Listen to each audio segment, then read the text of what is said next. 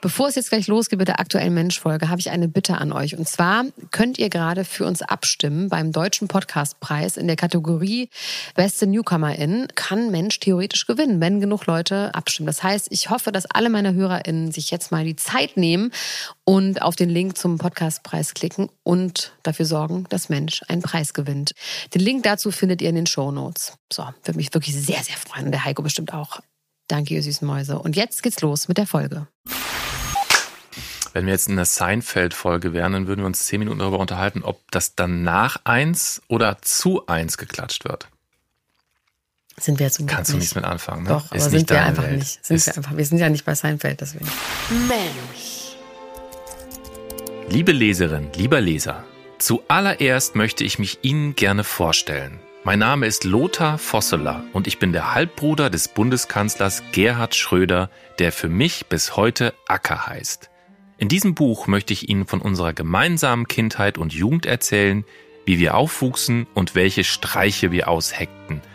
Auch wie wir langsam älter wurden und uns nach und nach in verschiedene Richtungen entwickelten. Na, liebe Hörerinnen, lieber Hörer, hast du Bock zu erfahren, welche Streiche Gerd Schröder früher so ausgeheckt hat? Wir sind mittendrin im Promi-Untergenre Enthüllungsbuch. Diesmal der Halbbruder. Erinnert mich an unsere erste Staffel mit dem Wendler und seiner Familie. Da war es ja der Vater mit dem Buch. Und wer es verpasst hat, ihr wisst, was zu tun ist. Lass uns aber erstmal anfangen mit Gerhard Schröder und der Familienfolge.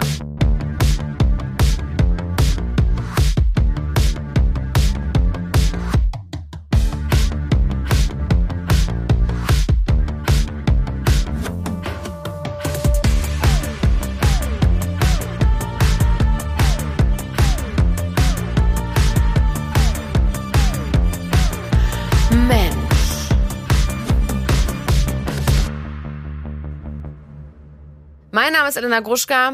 Ich bin Deutschlands Nummer 1 Gossip-Expertin und auch ein Mensch. Bei mir sitzt mein Kollege Heiko Bär, der ist auch ein Mensch. Ja. Ich finde, man kann jetzt ruhig nochmal Werbung machen für die Wendler-Folgen. Vielleicht haben die Leute sie noch nicht gehört, wenn die jetzt erst eingestiegen sind. Wendler und Tic-Tac-Toe könnt ihr hier hören auf diesem Kanal. Ganz umsonst. Mhm. Mit uns beiden, wie wir uns kennengelernt haben, Heiko. Unser Anfang ist auch da zu hören. Kann man alles Wendler nachvollziehen. 1 kann man alles nachvollziehen, wie wir da gelandet sind, wo wir sind. Mhm. Das versuchen wir jetzt auch beim Schröder. Aber ich habe jetzt mal eine Frage. Wenn wir bei Familie sind. Mhm. Ne? Du erzählst mir ja nicht so gerne und viel von dir und deiner Familie. Aus Gründen, ja. Aber ich habe mir was überlegt, wie ich da was rausfinden kann. Ein Spiel? Nein. Wer räumt von euch zu Hause die Geschirrspülmaschine falsch ein? Wer räumt sie wieder aus und räumt sie richtig wieder ein? Das bin ich. Was von dem? Achso, ich bin derjenige, der korrigierend eingreift und, und die Sachen nochmal rausholt. Habe ich gar nicht gedacht. Das ist jetzt ja überraschend. Ist das überraschend für dich? Nein. Ja, du glaubst jetzt, du hast so tiefe Einblicke oder was? Also was glaubst du?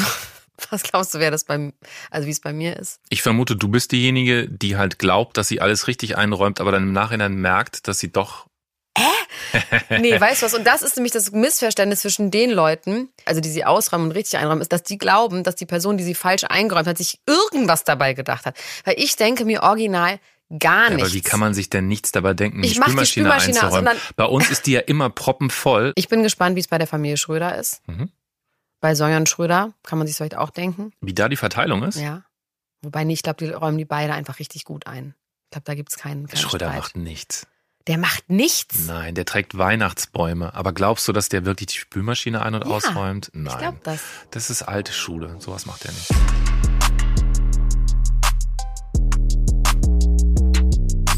Naja. Also heute geht es auf jeden Fall um die Familie Schröder-Vosseler. Was sind das für Leute, die unseren Gerhard Fritz Kurt Schröder großgezogen und geprägt haben? Und ich sage euch, und auch dir, Heiko, das wird ganz schön wild. Affären, Scheidungen, Kinder, Tod, Krieg natürlich. Alles drin. Alles drin, ja. Um die etwas verworrenen Familienverhältnisse der Schröders zu verstehen, und leider gibt es da keinen Fan im Wiki wie bei Game of Thrones, das könnte man da übrigens wirklich gebrauchen, fängt man vielleicht am besten bei Oma Schröder an. Und ab jetzt müssen wir uns alle sehr doll konzentrieren. Also ich auf jeden Fall. Nee, ich auch. Das ist kompliziert. Das ist kompliziert. Das bleibt auch Auf kompliziert. jeden Fall. Das ist so wie bei so Zeitungsrätseln, wo gefragt wird, wenn die Mutter des Bruders des Onkel dritten Grades mit dem Vater der Oma, wie heißt die Schwester? Und da habe ich einfach einen Blackout. Deswegen, ihr Lieben, ich werde euch da jetzt durchführen, aber ihr müsst euch konzentrieren, ihr müsst es auch ein bisschen sportlich sehen, ob ihr euch merken könnt, wer wer ist. Aber wir machen das zusammen. Ich bleib auch dran und werde nachfragen, wenn ich wieder mal raus bin. Ja, also wenn ihr jetzt hier nicht mitkommt, dann ist das vollkommen in Ordnung. Dann lasst einfach los, das Gehirn. Wir kommen nachher noch zu Themen, da kann man dann auch wieder folgen. Also, die Oma von Gerd Schröder, die heißt Clara Schröder. Clara heiratet Emil Hermann Schröder 1912 in Leipzig. Wer ist dann Emil? Von Gerhard? Ja, der Opa halt, ne? also jetzt gerade geht's noch. Sieben Monate nach der Hochzeit, sieben Monate nach der Hochzeit, Ja, ich verstehe. wird ihr Sohn Fritz geboren. Das wird dann der Vater von Gerd und wenig später der zweite Sohn Emil Kurt, Gerds Onkel. Deren Vater Emil, oh mein Gott, die heißen auch noch alle gleich, ne? Scheiße. Also der Opa von Gerd musste dann in den Ersten Weltkrieg ziehen. Soweit, so gut. Wenn wir mal kurz fast 90 Jahre vorspulen, auf Anfang 2000er, erst als Gerhard Schröder schon Bundeskanzler ist, tauchen die drei Töchter dieses Onkel Emils plötzlich auf der Bildfläche auf, also Schröders Cousinen. Cousinen, ja. Sie wohnen im Osten, Onkel Emil ist in Eisenach sesshaft geworden. Das ist natürlich super, ne? Das ist Ostverwandtschaft. Die kann man politisch vergolden. Das war wichtig damals, glaube ich, ne? Also, Und Schröder macht das natürlich auch. Es ist Vorwahlkampf 2002. Er will wiedergewählt werden, aber der Osten, der fremdet mit ihm. Die PDS greift die Stimmen der Linken ab. Also trifft er sich in Gera mit seinen Cousinen, die er noch nie gesehen hat. Und natürlich ist die Presse da. Der Spiegel titelt, endlich findet der Kanzler Zuspruch im Osten.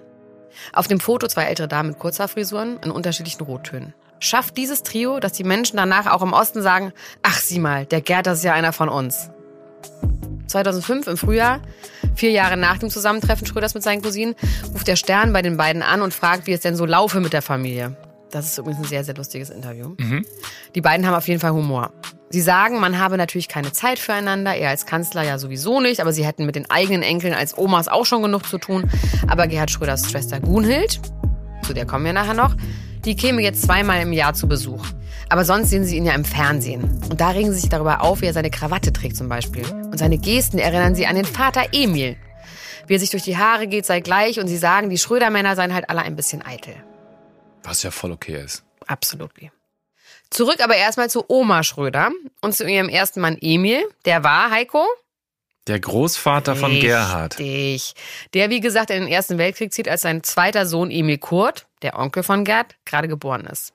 Der Krieg ist lang. Emil Senior wird sowohl an der Ost- als auch an der Westfront eingesetzt. Hast du im Westen nichts Neues gesehen? Also Firma Oscars und so. Äh, Nee, alle sind stolz drauf, Ja, ähm, gerade auf, auf Netflix. Weiß, ja. Da kriegt man ja so ein Bild, ne? Also man kriegt so ein, so ein Gefühl dafür, wie das war damals. Vermittelt das, glaube ich, schon ganz gut. Kennst du den härtesten Vorwurf, der äh, an den Film gerichtet wurde? Nee.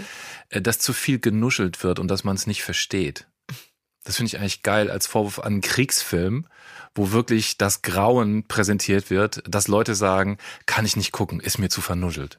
Erster Weltkrieg ist ja so Schützengraben gewesen. Ne? Das muss man ja dazu Äh, sagen.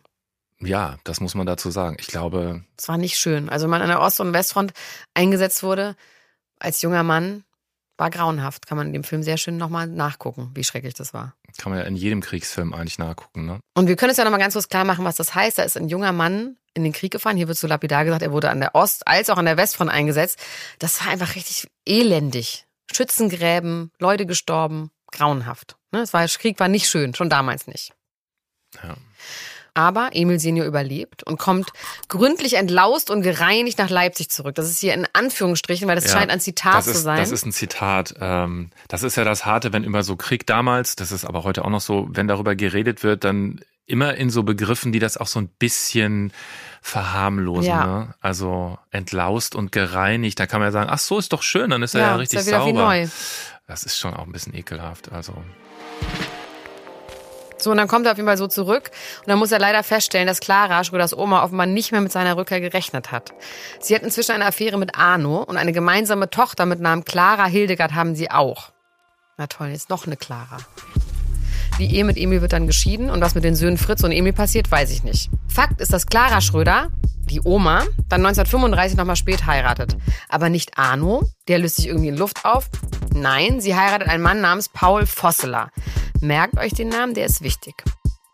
Über die Kindheit Fritz Schröders, Gerds Papa, wissen wir also weiter nichts. Was wir aber wissen können, weil es aktenkundig wird, ist, dass Fritz 1934 mit 22 Jahren wegen schweren Diebstahls zu fünf Monaten Knast verurteilt wird. Bis dahin hat er sich als Gelegenheitsarbeiter sein Geld verdient. Gerd Schröders Mutter, die heißt Erika Lauterbach und über die rede ich gleich, erinnert sich, dass Fritz geschickt im Umgang mit Pferden war. Er hat bei diversen Bauern im Stall und auf dem Feld gearbeitet. Gerd Schröders Vater saß also im Knast. Wusstest du das? Nee, ich kenne immer nur so ein bisschen diese Arbeiterfolklore, also so richtig SPD-mäßig halt, diesen Ackerspitznamen. Ich finde, das kennt man auch schon seit vielen Jahren, oder? Das hat er auch immer selber so gerne eingesetzt. Aber das sind jetzt so Details, da will er vielleicht auch nicht unbedingt, dass die so krass publik sind. Der benutzt ja gerne so Metaphern, die kommen immer wieder, aber da bestimmt er halt auch, wann er die so setzt und wann nicht. Und ja, also den Part mit der kriminellen Vorgeschichte, den will er vielleicht nicht so erzählen, obwohl er ja natürlich nichts damit zu tun hat und nichts dafür kann. Ja, klar. Also, Fritz Schröder und Erika Lauterbach lernen sich 1936 auf einem Bauernhof kennen und verlieben sich. Da ist Erika 16 und arbeitet als Hausgehilfin. Aufgewachsen ist sie bei Pflegeeltern, weil sie ein uneheliches Kind ist. Der Vater ist unbekannt und was aus ihrer Mutter geworden ist, weiß sie nicht. Fritz und Erika sind Ende 1938 schwanger, würde man heute so sagen. Mhm. Auch Ende des Jahres muss Fritz dann allerdings schon wieder wegen schweren Diebstahls ins Gefängnis. Am 3. April 1939 wird die gemeinsame Tochter Gunhild geboren, während Fritz einsitzt. Das ist die Heiko? Die Schwester. Genau, die Schwester von Gerd, genau. der noch nicht geboren ist. Nein, aber trotzdem sagt man das ja so. Ja.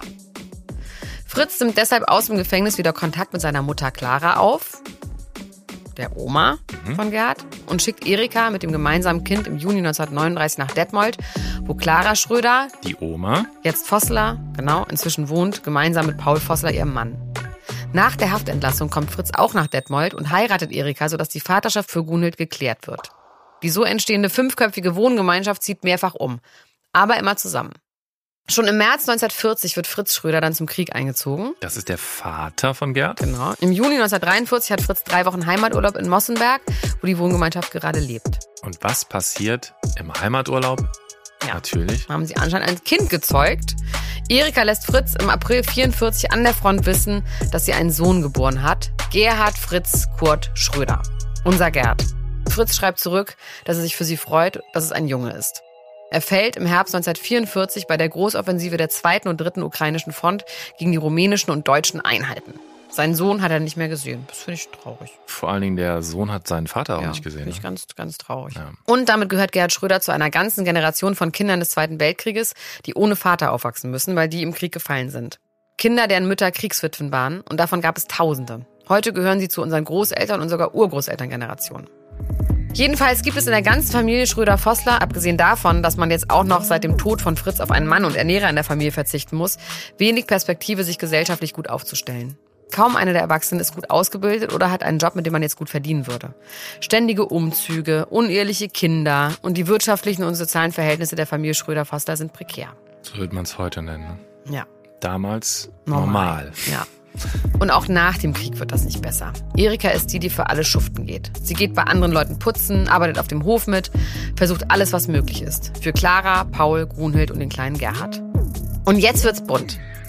1946, nach dem Krieg und zwei Jahre nach dem Tod von Fritz, Gerhards Vater, heiratet Erika Paul Vossler. Das ist der Mann der Schwiegermutter. Die Ehe zwischen Clara und Paul ist natürlich vorher geschieden worden, aber sie bleiben alle unter einem Dach leben. Clara, eins nenne ich sie mal, die bei den Kindern immer nur Oma Schröder ist, kümmert sich im Wesentlichen um Gunhild und Gerhard, weil Erika ja rund um die Uhr arbeiten geht. Deshalb haben die Kinder auch eine ganze Weile noch einen sächsischen Dialekt, denn Clara kommt ja aus Leipzig. Lass mal eben kurz besprechen. Also, ich brauchte so eine Zeit, um das so zu checken. Also, deine Schwiegertochter nimmt dir den Mann weg, sage ich jetzt mal so hart, heiratet den. Und dann bleibst du nicht nur mit denen unter einem Dach wohnen, sondern kümmerst dich auch noch um die Kinder, die deine Enkelkinder sind. Findest du das aufopferungsvoll und ehrenhaft oder ist das echt so eine irre Form von Selbstverleugnung? Also ich finde diese Aussage, sie hat ihm den weggenommen, das finde ich schon ein bisschen tendenziös, ne? Weil ich meine, es war Krieg, alles war kaputt, die hatten ja nichts. Und vielleicht war das auch einfach unübersichtlich und vielleicht gab es irgendwelche Gründe, warum das auch für alle okay war. Also, dass jetzt die Clara die Bitch war, die der Schwiegermutter den Mann ausgespannt hat und die musste dann auch noch schuften. Das ist schon sehr soapy, so wie du es darstellst. Aber mhm. ich könnte mir vorstellen, dass es auch einfach in den Irrungen und Wirrungen der Nachkriegszeit vielleicht irgendeinen plausiblen Grund dafür gab. Also klar ist, dass der Vossler dabei natürlich auch eine große Rolle spielt. Das ist ja klar. Nicht nur das, aber auch, vielleicht war das auch für alle okay. Vielleicht war es gar nicht so, dass es schlimm war, sondern vielleicht hat die auch gesagt, so den alten Lappen, den kannst du haben, den will ich jetzt gar nicht mehr und was weiß ich. Da möchte ich mir jetzt wirklich nicht so ein Urteil drüber bilden, weil man steckt ja nicht drin. Und zu der Zeit schon mal gar nicht. Krass, wie verständnisvoll du plötzlich hier auftreten kannst. Eigentlich bin ich immer so. Finde ich gut. Find eigentlich, ich- eigentlich ist das mein Style. Ja. Paul Vosseler, Stiefoper und gleichzeitig eigentlich auch Stiefvater, ne? ja. Also rein rechnerisch, ja. Ja. Der kann auf jeden Fall offenbar nicht arbeiten gehen. Er leidet unter einer Lungenkrankheit, weswegen er dann auch ab 1954 die meiste Zeit in irgendeiner Klinik liegt. Aber immerhin schafft er es noch, mit Erika bis 1954 drei Kinder zu zeugen. Drei Halbgeschwister für Gunhild und Gerhard. Einer davon ist Lothar, Lothar. Vosseler. Der lebte sein ganzes Leben in einfachen Verhältnissen. Der hatte auch keine besonderen Ambitionen, war immer mit derselben Frau verheiratet und wird durch Rationalisierungsmaßnahmen in seiner Firma Ende der 90er erst arbeitslos, dann langzeitarbeitslos. Ja, Lothar, das ist also genau der Lothar aus dessen Buch Der Kanzler, leider mein Bruder und ich. der Titel ist Hammer. Das ist so ein starker Ähm, Titel. Der Titel Heiko. ist einfach wirklich, da wurde sich, da wurde Der richtig. Kanzler leider mein Bruder und ich. Ach Mensch. Ja, da habe ich ja am Anfang kurz raus vorgelesen. Das ist von 2004. Also das kommt raus, als Schröder schon Kanzler ist. Das sieht schon einfach unfassbar trashig aus. Und ja, Titel ist irre, da sind wir uns ja einig. Vorne drauf ist ein Foto von Lothar Vosseler, so Vollbart und Brille. Der schaut so halb bewundernd zur Seite zu eben seinem Halbbruder Gerd Schröder. Der hat dieses Schröder-Grinsen drauf und, und, und drückt das so in die Kamera rein. Und eine Hand liegt auf der Schulter seines Bruders. Das ist ganz klar einfach nur ein Schnappschuss. Das ist krass, sowas als Cover zu nutzen. Ich finde, das sagt schon total Es viel. gibt keine anderen Fotos einfach. Darauf wollte ich hinaus. Es gibt in der Mitte des Buches gibt's auch noch so ein, wie das oft ist in solchen Promi-Büchern, äh, so Halbpromi, sagen wir mal, im besten Fall. Da gibt's so eine Sammlung von so Fotos von früher. Das ist auch echt dünn. Da ist, also da sind die beiden zusammen auch echt nur so Wie zweimal. alt sind die da? Ja, 50, würde ich mal sagen. Das ist Ach so, nicht als Kinder, Nein, wo, man, nein. wo man keine Kameras hatte. Nee, nee, nee. nee, das sind dann so relativ aktuelle, damals relativ aktuelle Bilder. Äh, ansonsten einfach irgendwelche Bilder so aus dem Urlaub von, von dem Vossler oder so. Das ganze Buch, ich hab's, also ich hab's nicht ganz gelesen. Ach Mensch. Das, das ging überhaupt nicht. Das ist auch gar nicht krass. Weil im Grunde ist ganz häufig so, kommt da so eine, so eine Ehrfurcht vor Gerd rüber und so. Und, Und was ist dann äh, das leider mein Bruder? Also was ist dafür sein, sein, seine Begründung, warum er das Buch so genannt hat? Das weiß ich gar nicht. Das, also das habe ich jetzt so beim Durchskippen gar nicht rauslesen können. Er klingt gar nicht so, als ob er so krass darunter leidet. Er schildert halt so Situationen, wo sein Bruder so ein bisschen übernimmt das und so am Ruder ist und er selber guckt dann aber auch ein bisschen bewundernd. Also so wie vorne auf dem Cover auch zu sehen ist. Also ich, ich glaube, man kann schon sagen, der, der Halbbruder, der wollte eben so ein bisschen in die Öffentlichkeit. Das hat auch geklappt. Eben mit diesem Buch. Der hat eine Kolumne für den Kölner Express geschrieben.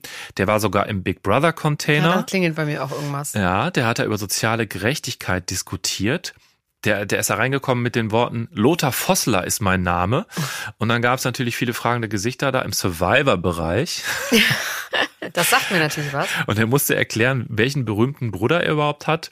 Und da hat er diesen mit Sicherheit vorgeskripteten Satz gesagt, ich habe in meiner Familie auch einen Big Brother, den Gerhard Schröder. Und die Verwertungskette, die geht auch immer weiter. Der landet in einer Sat1-Show, wo es echt allen Ernstes ums Buchstabieren geht. Die heißt der große deutsche Prominenten-Buchstabiertest. Herr Vossler, Sie sind, das wissen vielleicht einige Leute nicht, der Bruder von Gerhard Schröder, unserem Bundeskanzler. Stimmt das eigentlich, dass Sie dem mal einen Anzug gekauft haben? Ja, ja, das stimmt. Bei H&M oder bei C&A? Nee, das war, glaube ich, bei C&A. Und wissen Sie noch, was der gekostet hat? Äh, damals 298. Das würde der heute nicht Mark. mehr anziehen, ne? Ach was, heute trägt er Brioni. Er muss übrigens Libyen buchstabieren und liegt knapp daneben. Das ist Ähm, aber auch schwer. Ich hätte den gleichen Fehler gemacht. Kannst du das buchstabieren? Libyen wird es gebuchstabiert. L-I-B-Y-E-N. Ja, also in meinem Kopf klingt das auch nicht wie Libyen, sondern Libyen irgendwie. Aber es ist halt, aber ich lieg halt falsch. Die Moderatorin Barbara Elichmann sowie, einfach, dass man so ein Gefühl hat, wer damals so prominent war, Kader Loth, Tatjana Gsell, eben Lothar Vossler, Diana Amft, Jasmin Gerath, Doreen Dietl, Bernhard Brink, Bata Illich, Klaus Baumgart, Jörg von Taucher, Peter Neururer und Thomas Helmer.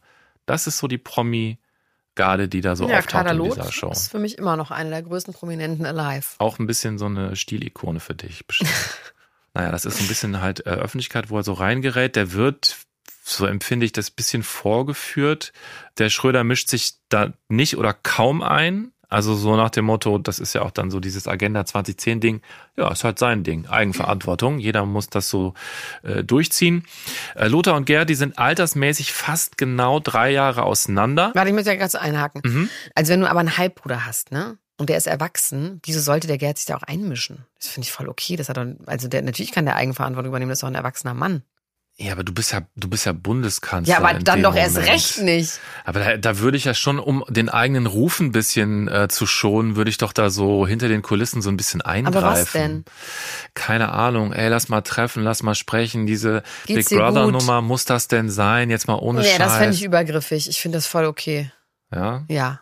Leben und leben lassen. Naja, ich weiß nicht. Ich finde, das wäre so ein Moment, wo man dann auch mal, wer könnte das da ja auch umdrehen und sagen, komm, jetzt gehen wir mal gemeinsam, wir machen ein Doppelinterview in der Zeit oder so. Realistisch. Hätte das auch zu seinen Gunsten. Soll ich, Ich mal ein bisschen was erzählen, was, was die beiden überhaupt ausmacht? Ja. Also, die sind altersmäßig fast genau drei Jahre auseinander. Der Jüngere, das ist eben Lothar, der hat am 5. April Geburtstag, sein älterer Bruder Gerd am 7. April. Und äh, Lothar erinnert sich da in diesem Buch, wie sie zwölf Jahre lang gemeinsam ein Zimmer das ist geteilt krass. haben. Dann hatten die auf jeden Fall was miteinander zu tun. Ja, klar. die Also das ist wirklich krass, ja, natürlich. Das ist, ja, klar.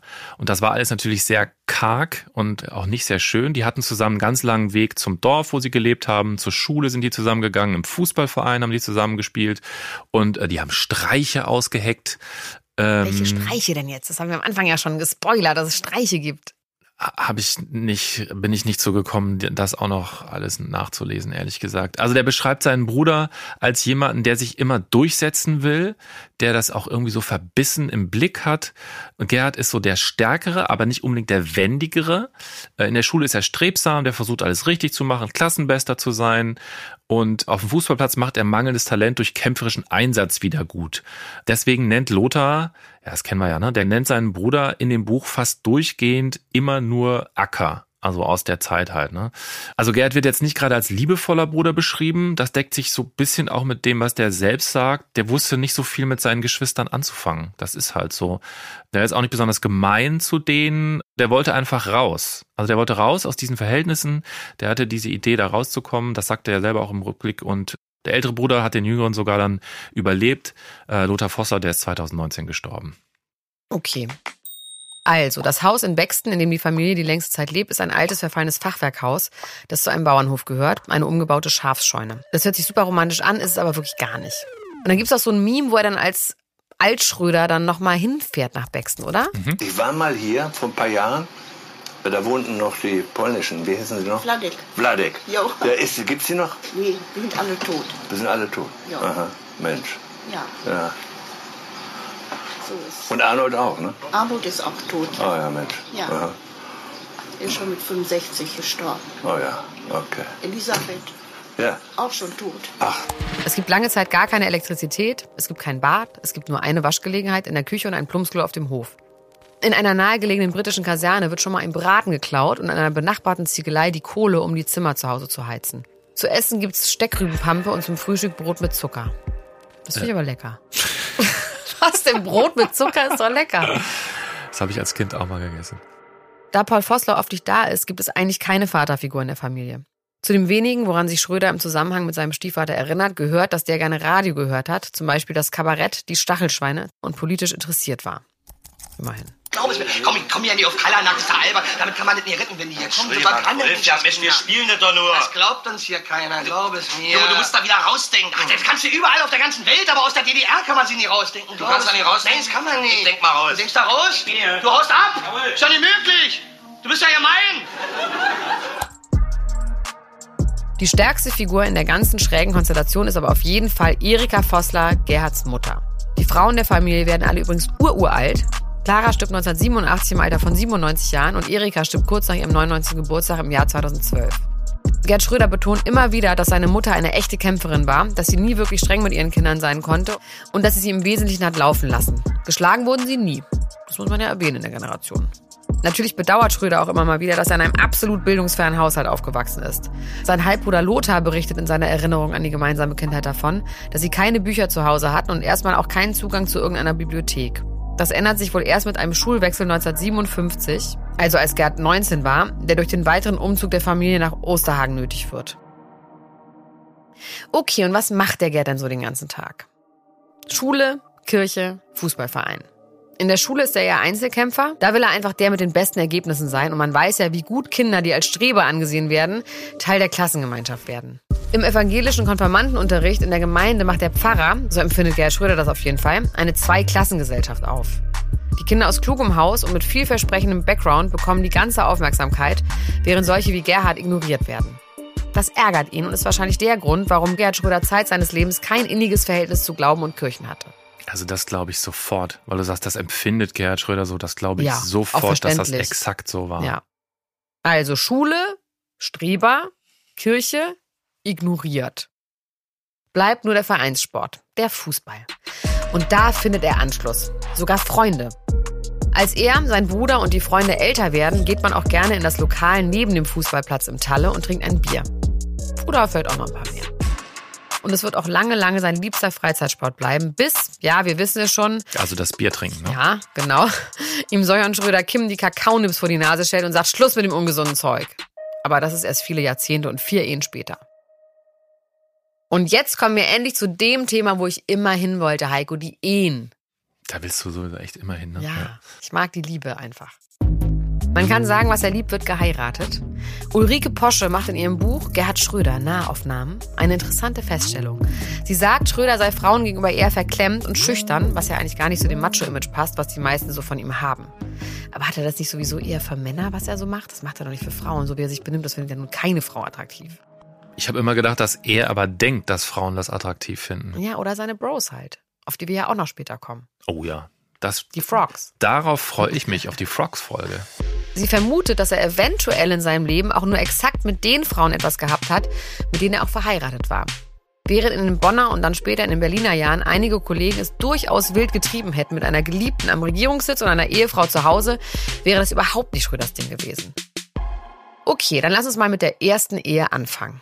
Die schließt Gerhard Schröder mit Eva Schubach, deren Eltern total gegen die Verbindung ihrer Tochter mit diesem Studenten sind. Schröder erscheint ihnen nicht standesgemäß. Eva und Gerhard lehnen sich dagegen auf. Er ist 24, als er die 20-jährige Buchhändlerin heiratet. Es ist 1968 und sie wohnen vier Jahre lang in einem Studentenzimmer in Göttingen. Aber Eva hat im Gegensatz zu Gerhard nicht so viel Interesse an Karriere oder an anderen Welten. Sie möchte eigentlich gerne eine Familie gründen und deutlich sesshaft werden. Die Ehe bleibt aber kinderlos. Und Schröder ist sowieso voll engagiert bei den Jusos und wahrscheinlich wenig zu Hause und offenbar überhaupt nicht mit Fragen der Familienplanung beschäftigt. Und dann lernt er Anne kennen. Bei den Jusos hat er es gerade mit einer politischen Widersacherin zu tun, Anne Taschenbacher, die einen Putsch gegen ihn plant und ihn mit einer Gruppe anderer als Juso-Vorsitzender verhindern will. Das klingt irgendwie geil. Ich finde das auch super. Also so klingt Politik total reizvoll Ja. irgendwie. Aus dem Putsch wird zwar nichts, aber Gerhard erobert Anne, die dafür sogar einen anderen Parteigenossen lausen Oh, come on, ey. Das ist schon wieder so krass Soap, oder? Also, äh, also ob er das wohl selber so, so sieht, ähm, hat er so die Distanz zu sich selber? Glaubst du das? Also ich finde, Liebe ist doch immer Soap. Meine Lieben sind auch immer so. Aber glaubst du, dass der die Distanz zu sich selber hat und so auf, auf das Ganze überhaupt zurückguckt? Ja. Oder ist der Der immer so denkt, das war eine wilde, geile Zeit, glaube ich. Es ist echt 1968 und Ja. der ist nur am heiraten. Ja. So wild Ich war würde das auch nicht. gerne wissen, wie dieser Putschversuch aussah und wie der dann gescheitert ist. Es klingt wild romantisch. Von Eva lässt er sich dann blitzschnell scheiden. Übereinstimmend sagen die Quellen, dass es kein böses Blut gegeben habe bei dieser Trennung und Anne wird umgehend geheiratet. Darüber machen sich übrigens die Genossen im SPD-Umfeld ordentlich lustig. Es ist immer 1972. Schröders Altersgenossen finden die Ehe im Großen und Ganzen eher spießig und man pflegt hier und da auch mal eine offene Zweierbeziehung und befreit sich vom Muff der freudlosen Elterngeneration mit ihren Regeln und ihren Traumata. Klaus-Uwe Benneter, ein alter Juso-Kumpel, sagt, dieses Heiraten sei für Schröder ein Bedürfnis nach Sicherheit gewesen. Er hatte das eben. Er musste festhalten, was ihm wichtig ist und sein Leben nach außen endlich so gut bürgerlich wirken lassen, wie er sich das immer gewünscht hatte. Völlig egal, ob das bei seinen Kumpels zurzeit gerade angesagt ist oder nicht. Auch wenn er bei den Jusos andererseits auch den jungen Wilden gibt mit den linken Parolen. Für ihn schließt sich das anscheinend nicht aus. Ich finde irgendwie äh, ganz interessant, dass der im Grunde tatsächlich dann dieses Ding so sich treu zu bleiben, eigene Werte, vielleicht auch gegen den Zeitgeist. Also Ja. das, was der jetzt mit kurz vor 80 macht, hat er damals dann ja auch schon gemacht. Ja, egal, was die Freunde sagen. Eigentlich ganz cool, oder? Ja, wenn man für die richtigen Sachen ignoriert, was die anderen sagen. Ja, wer kann das schon, wer kann schon festlegen, was richtig ist? Als Grundhaltung finde ich es eigentlich ganz gut. Schröder beendet sein Jurastudium ausreichend erfolgreich und arbeitet danach in einer Anwaltskanzlei. Was ist der überhaupt für ein Anwalt? Also am Ende auf jeden Fall ist er Wirtschaftsanwalt. Ne? Witzig. Hätte ich nicht gedacht. Er hat auch ein paar interessante Fälle, die ihm zwar Aufmerksamkeit in der Lokalpresse verschaffen, aber kein Geld. Anne arbeitet als Lehrerin und kann sich eigentlich auch eher vorstellen, Kinder zu bekommen, als ihrem Mann die Steigbügel zu halten bei der politischen Karriere, die er anpeilt. Jetzt mal kurz Küchenpsychologie. Dass der sowas Stabiles sucht, was Verlässliches, das ist doch schon klar, oder? Also weil der so, zumindest aus heutiger Sicht, chaotische Familienverhältnisse hatte, um das dann so zu kompensieren? Ja, ist auch nicht so untypisch, ne? Also gab es bestimmt auch einige, die in, mit so einer Kriegsvergangenheit aufgewachsen sind und dann einfach dann eine heile Familie wollten. Ja, ja, klar. Ich meine nur, kann man eigentlich gar nicht richtig verurteilen, das Ganze. Nee. Die nächste Scheidung wird fällig, als Gerhard Schröder bei einer Wahlkampf-Radeltour 1980 die bezaubernde Hiltrud Hampel kennenlernt. Hiltrud ist da übrigens selbst noch verheiratet. Das Lustige an dieser Radtour ist, dass es so in Strömen regnet an dem Tag, dass Hille überhaupt die einzige ist, die aufgetaucht ist. Wenn das kein tolles First Date ist. Ich finde, das ist ein mega Detail. Finde ich auch Ich finde es wirklich ein mega, auch wieder soapy. Ja, Dein- und das heißt ja auch schon, dass sie ihn wahrscheinlich schon gut fand und dann gedacht hat, scheiße, ich gehe jetzt trotzdem hin, weil ich will den Gerd gerne sehen, obwohl es regnet und so, weil das macht man ja nur, wenn man ja schon verknallt ist, sonst fährt man ja nicht im Regen Fahrrad, wenn man überhaupt Fahrrad fährt. Oder sie ist halt eine knallharte Parteigängerin. Oder eine krasse Fahrradfahrerin. Vielleicht ist einfach Fahrradfahren ihr Ding. Hillo ist das Perfect Match für den SPD-Karrieristen. Sie ist selbst auch in der SPD, gut, das ist Anna auch, aber Hillo ist das Versprechen, dass es so etwas wie eine Firma Schröder geben kann. Dass sie die Frau an seiner Seite sein wird, in Talkshows, auf Plakaten, bei Wahlkampfauftritten. Und Kinder hat sie auch schon, das muss erstmal kein Thema sein. Es ist perfekt. Und das ist es eine ganze Weile, bis es eben nicht mehr perfekt ist und kurz vor dem großen politischen Durchbruch eine andere Frau an seiner Seite zum Kanzleramt ziehen wird, die Doris. Eine Journalistin, die unter anderem für die Bild und den Fokus gearbeitet hat. Das ist bitter, oder? Ja. Die Trennung von Hiltrud wird auf jeden Fall ein bisschen hässlicher. Deswegen kann es auch wirklich sein, dass du recht hast, dass sie das einfach gar nicht so geil fand. Denn Hillo ist offenbar entsetzt, dass Schröder ihre Firma einfach so aufgibt. Und so informiert sie die Welt über alles Mögliche, bei dem sich Schröder aus der Verantwortung gestohlen hat. Weißt du, wer auch immer von Firma gesprochen hat? Ein Amerikaner? Ja, Bill Clinton Ah, stimmt, ja.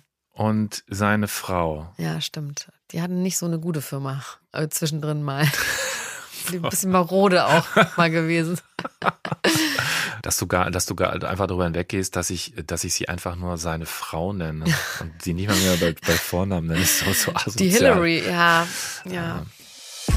Hillo informiert die Welt auf jeden Fall über alles Mögliche, bei dem sich Schröder aus der Verantwortung gestohlen hat.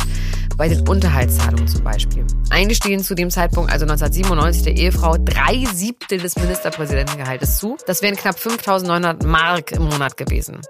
Aber er beschränkt sich darauf, die Miete für das Haus in Immensen zu bezahlen. Miete. Krass, das gehört denn nicht mal. Ich finde aber jetzt krasser, dass der das, dass der das so durchzieht. Das ist schon asozial. Das empfinde ich schon so. Aber pass auf, es gibt ja noch ein geiles Detail. An den Kosten für die Herzoperation des Neufundländers will er sich auch nicht beteiligen. Im Gegenteil, berichtet sie, er wird auch noch so dreist und rät ihr in einem Brief, die drei Hunde abzuschaffen, aus dem Haus auszuziehen und sich eine Drei-Zimmer-Wohnung zu nehmen. Finde ich sehr unangenehm. Das sind unangenehme Details, die man da so erfährt. Und man könnte jetzt sagen, sich so aus dem Staub zu machen, das kennt er ja auch aus der eigenen Familie. Ja, klar. Man lebt immer genau das, was man erlebt hat. Oder aber man will exakt das Gegenteil, Ja. landet dann aber doch wieder auf der gleichen Spur. Wo bist du? An welchem Punkt gerade? Auf welchem, wohin, auf welchem Weg bist du? In eine ganz andere Richtung, definitiv. Noch. Sehe ich ja auch nur selber so. Für Gerd Schröder heißt es aber, the show must go on, vor allem für einen Medienkanzler wie ihn. Deswegen müssen ganz schnell viele Bilder produziert werden, die eine sich an ihn schmiegende neue Frau mit Namen Doris zeigt, die zeigen, wer das neue Dreamteam ist und die neue Firma und die die alten medial designten Bilder mit Hillo schnell vergessen lassen. Ich erinnere mich an Doris als Top-Kanzlergattin übrigens. Irgendwie. Die war immer an seiner Seite, die sah immer so ordentlich aus. Die war nicht frech, die war nicht pampig, die, Die war. sah sehr ordentlich aus. Erinnerst du dich an die Bilder, ähm, wo sie zusammen auf dem Schlitten sitzen? ja, Also, da sieht sie schon sehr ordentlich aus. finde ich auch. Und sie haben dann auch noch zwei Kinder aus Russland adoptiert, 2003 und 2006. Mhm. 2015 trennen sie sich dann und sie kommt dann 2016 mit Boris Pistorius zusammen. Das ist der Verteidigungsminister, Heiko. Hast du das gewusst? Das wusste ich, ja. Und das ist ja gerade der beliebteste Politiker in Deutschland. Ja, Im Gegensatz zu ihrem Ex-Mann, der vielleicht der unbeliebteste. Aber gemacht. damals, vielleicht ist das ihr Beuteschema, einfach mit dem beliebtesten Politiker Deutschlands zusammenzukommen. Unabhängig von politischer Ausrichtung, Ja. meinst du? Die ist ja selber sehr politisch aktiv. Deswegen, das kann ich mir nicht vorstellen. Danach kommt seine bis Redaktionsschluss auf jeden Fall aktuelle Frau Kim Soyon Schröder. Sie ist Dolmetscherin, Übersetzerin. Sie hat auch seine Autobiografie Entscheidungen ins Koreanische übersetzt. 2015 haben sie sich kennengelernt, 2018 heiraten sie. Und Fun Fact, Schröder muss dann umgerechnet 22.000 Euro an den Ex-Mann zahlen. Der ist Schönheitschirurg. Der hat er geklagt. Und die Begründung ist, er hat sich im November 2017 von seiner damaligen Ehefrau einvernehmlich scheiden lassen, aber unter einer Bedingung. Und die Bedingung war, dass sie gleichzeitig ihre Beziehung mit Schröder beendet. Das ist mal eine schräge Bedingung, oder? Wenn ich dich nicht haben darf, dann darf dich auch kein anderer haben. Ich, da ist er jetzt nicht der, der erste Mann, der so denkt. Aber kann man das dass man das vor Gericht ja. so durchsetzen kann, ist krass. Irrer Scheidungsstreit hat die Bild damals getitelt. Mhm. Naja, es gab schon bessere Zeiten für Schröder, was die Medien angeht, auf jeden Fall. Er war schon mal ein angesehener, respektierter und ich würde fast schon sagen, die Medien mochten ihn sogar richtig, weil er irgendwie mitgemacht hat und hatte sogar Spaß daran und er hat irgendwie nach ihren Regeln gespielt. Und da reisen wir in der nächsten Folge Mensch Schröder hin, in eine harmlosere Zeit, zu Gerd Schröder, dem Medienkanzler. Es ist mir eine Ehre, weil bei uns war er noch nicht, aber heute ist er da. Herzlich willkommen, unser Bundeskanzler Gerhard Schröder.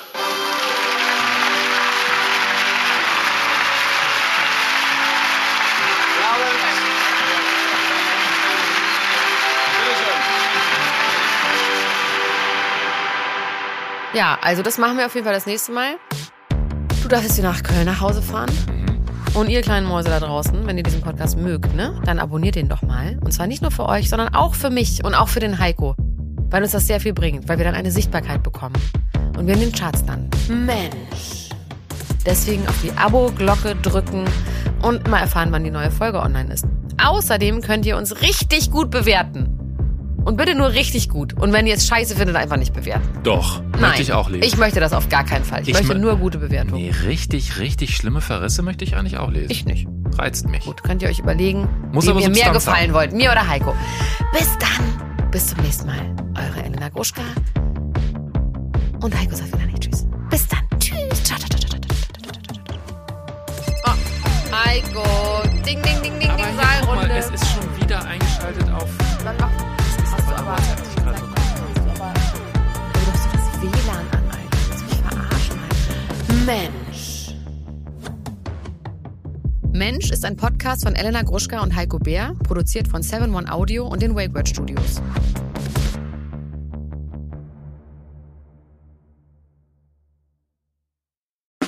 Der 7-One Audio Podcast-Tipp.